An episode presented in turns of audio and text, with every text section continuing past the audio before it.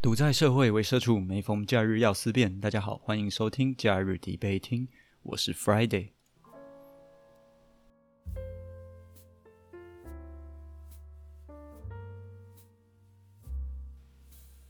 现在时间是二零二二年三月二十六日，是一个很平淡、无所事事的周六。那在这个礼拜啊，我们家收到了一张红单，就是在某一个路段。呃，限速六十啊！那天是我们家一起出去玩吧，大概是年假的时候出去玩。我妹妹开车在一个限速六十的路段上面，她开到了时速八十九，然后就被呃，这叫什么进行检举吗？还是什么的？总之就不是一般那个路上会有的测速照相机啊，就是警车停在那边，然后可能有警察架着那个照相机在拍人这样子。那我妹她开车的时候就被拍了下来。所以就吃了一张红单啊！说到这个，其实有一件事要跟大家讲，就是警察这种好像停在路边拿拿相机拍测速这个情况啊，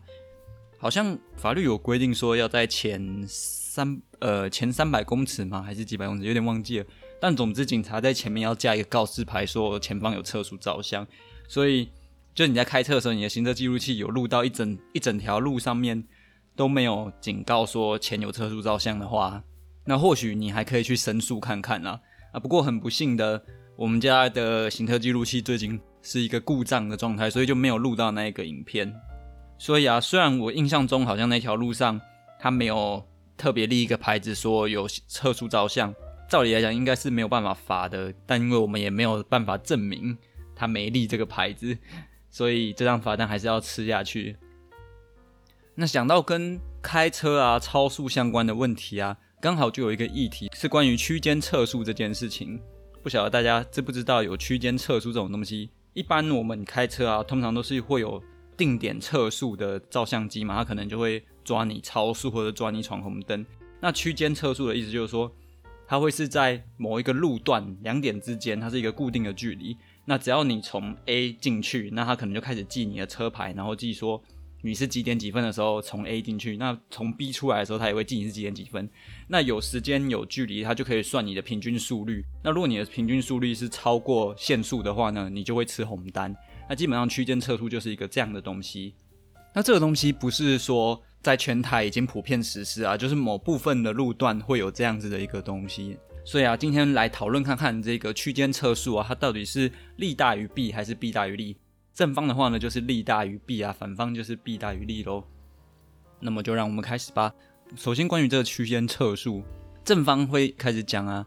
要有这种测速啊，就是为了要让我们驾驶人的安全性可以得到一个提升，那交通的事故率可以下降。所以这里可以提出一个资料，就是在二零一八年七月啊，最早新北市啊，他们就会针对很高肇事率的这个万里的隧道，首次开办的这个区间测速。那个地方他们限速是五十公里啊，他们开办的区间测速之后，发现哎，超速违规的比例大幅度的下降，从十趴降到一趴，哇哦！那肇事率啊也大幅下降，甚至啊在这个区间测速呃设立之后，就再也没有发生死亡车祸了。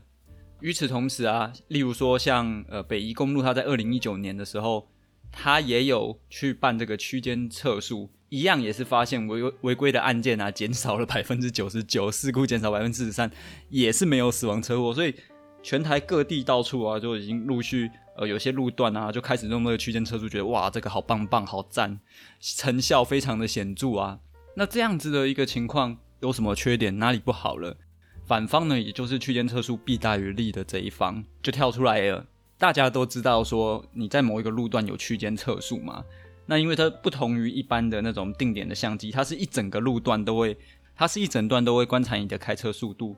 所以有些人可能会觉得很麻烦，就会故意钻别的路。他知道你这个路段有区间测速，他就故意不走了。所以说车流量可能会因此变少啊。那你车流量少，你事故当然就减少，这不是废话吗？所以啊，很可能正方刚刚提出的那个肇事率啊下降啊这个事情，很可能是一个。呃，存在盲点的推论。不过啊，在这边正方，也就是区间测速利大于弊这一方啊，他就拿出了呃，公路总局在二零一八跟二零一九啊，以北宜公路二十六到三十二 K 这一段的区间测速为例哈，他们有统计的一个车流量啊，是在十四到三十七 K 啊，所以应该有包含二六到三十二的这个区间。那发现说，其实二零一七到二零一八年，嗯，我刚刚有说对年份吗？二零一七到二零一八年啊，这个期间呢，其实车流量没有减少，所以反方提出的这个质疑啊，虽然是有这个可能，但是实际从数据上面看，并没有这样的现象。所以啊，等于是说反方这样的质疑被打掉了。不过此时啊，反方不甘心，他当然就会再提出新的呃质疑嘛。因为依据内政部的统计资料啊，其实超速不是重大交通事故的主因。那我有特别去查，其实，在警政署的一个数据来源上面可以看到，在那种重大交通事故里面，A one 类级的，它其实是因为超速造成事故的比例啊，只有大概是二点四八趴。这个二点四八 percent 其实是。非常非常的少的，那其他比较容易造成的车祸主因啊，主要是未依照规定让车，这个大概有十四 percent，那违反交通号志的管理啊，这个大概是九点一 percent，那什么转弯不当啊，酒后驾车这边加起来大概十六 percent，所以说其实超速并不是造成交通事故的主因啦。那反方提出这个点呢，最最主要想讲的就是说，你今天有一个区间测速，但是超速又不是主因，那你做这件事情有意义吗？你只是让大家都开得很慢很慢而已，用路人感到不便而已。所以这里就有一个事情要让大家去思考，就是我们开车的时候啊，这个道路上的速线它到底是怎么定出来的？目前呢，台湾在设计这个道路的速线，它其实主要有两个原则啦。第一个是道路设计速率哦，那这个意思就是说，你一开始建造这条公路的时候，你是为了什么目的？它是产业道路呢，还是高速公路呢，还是一般的乡道？那你原本在设计的时候，它一定会有一个预期的车流量嘛？再来是说，这个路线设计的时候，它可能在某些地方有一些曲率啊什么的，有一些综合因素的考量。那从这些综合因素去判断说，这条路可以允许的最高车速。第二个呢是速线统一的原则啦。那这个原则的意思是说，你的这个道路啊，它在这个区段之间呢，必须要有统一性，就是不是说你可能转一个弯，你的时速就要，你的速线就会改变。因为你如果一条路上啊，速线改变的太频繁的话，驾驶其实会无所适从。可是我们大家都知道，这样的设计啊，有一个蛮蠢的一个算盲点吗？依照法律啊，它现在取的这个速线啊，都是取道路最低的设计速率来作为速线。什么意思呢？意思就是说，假设你有一条路，它是十公里长好了，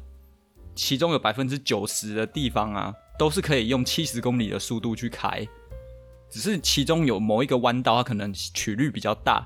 车子要减速到每小时四十公里，它才能通过那个弯道。因为刚刚讲到的速线统一原则，所以这十公里整条路呢，都因为那一个弯道。而被限制成速限是四十公里每小时，所以就很蠢嘛。你九成都可以用七十去开，但是因为速限统一原则，所以变成大家都只能用四十开，那这条路就会变得很难开嘛，很容易超速。上面再装个几台相机，政府就大发财，就是这种感觉。那么正确的速限呢，或者说我们参考一些比较学术上面啊，大家真正有去做研究，比较适合的速限是怎么定出来的呢？我们可以看一看美国或加拿大怎么做的哈。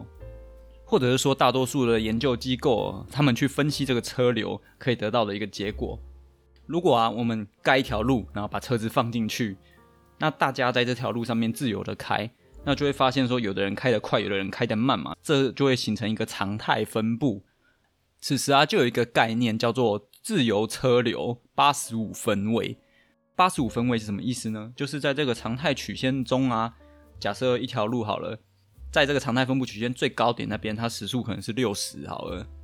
那在这个曲线呢，一定有人开的比六十快吗？那你取一个点是说，百分之八十五的人都会在这个速度以下，那你就可以把这个八十五百分之八十五这个点呢设定为你的速线，所以这就是一个八十五分位的概念。简单的说，就是百分之八十五的人，大多数人都可以在这个。这条路上面用这样的一个时速很舒服的开车，那与此同时呢，除了驾驶人的舒服度之外呢，真正交通事故发生的这个速度也要去做研究嘛。所以啊，你去探讨说交通事故发生的时候的这个速度，你会发现它是一个开口向上的抛物线，这个叫做所罗门曲线。那所罗门曲线最低点的地方跟我刚刚讲到的车流车速的分布的线，它们焦点的地方呢，会是在九十分位这边。所以说啊，假设你的速限是八十五公里好了，那么执法人啊，通常就会给你宽裕到你可以开到九十公里，你都不会被违规，不会被拍照。所以啊，这是真正一个学术研究上面，其实九十分位是交通事故发生最低最低的一个地方。也就是说，我们政府一直在推广的什么，呃，开车开慢一点啊，比较安全呐，这是这其实是错误的观念哦。你在一条道路上，它都有它最适合的一个速度。你开太慢或开太快，它都会容易发生车祸。就好像我之前开车载朋友啊，我那朋友就比较紧张兮兮的，他就常跟我说：“哎，你在高速公路，你不要开那么快啊，你开一百一太快了，你可不可以开八十九十？”我就会有点傻眼，因为其实高速公路上面大家平均一定都是可能一百到一百二之间嘛。那你如果叫我去开八十九十，那其实我反正是比较危险的，后面的车会为了要超我的车，他们必须频繁的换车道，那其实也会增加他们跟我自己的风险嘛。那再来是说，假设我是开在内线的话，其实新闻之前就有报过，有人在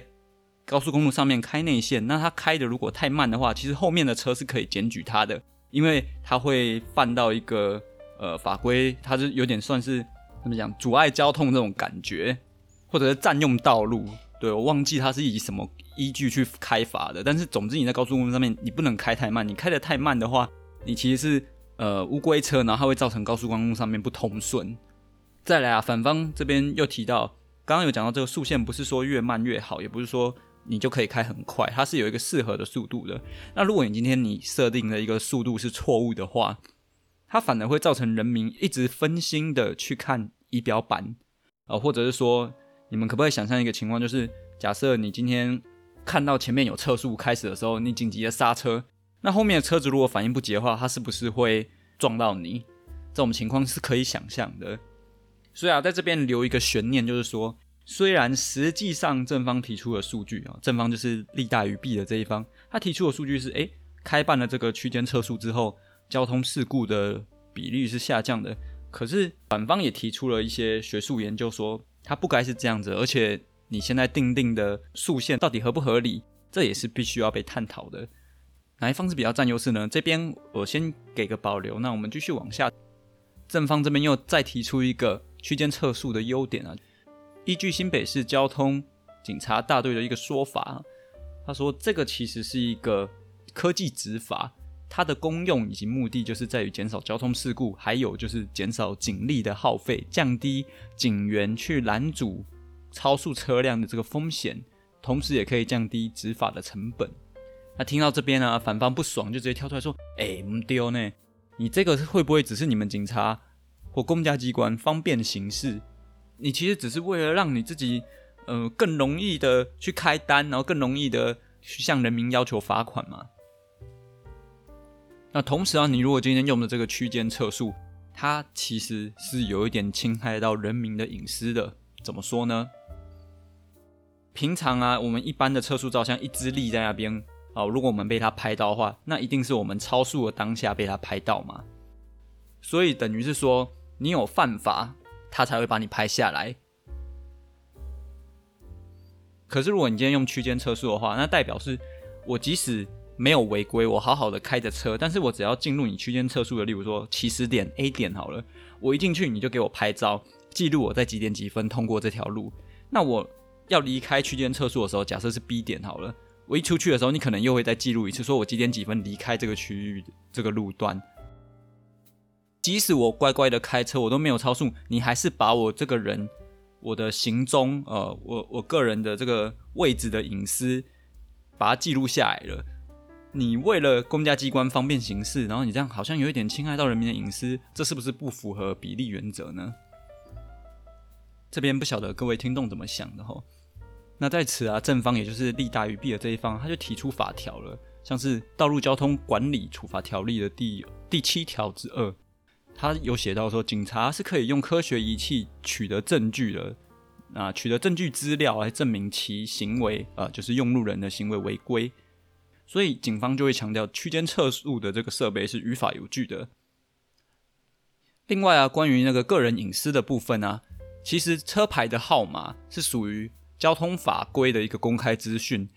那个人资料保护法第二第二条第一款，它就写到说，其他得以直接或间接方式辨识的个人资料，这才是个人资料保护法所保护的范围。可是你今天如果直接看车牌号码的话，你没有办法直接查到特定个人的资讯，哦，至少一般平民百姓没办法做到这件事啊。区间测速所收集的车牌资料号码，应该是可以符合个人资料保护法第十五条第一项第一款的，公务机关对个人资料的收集或处理应有特定的目的。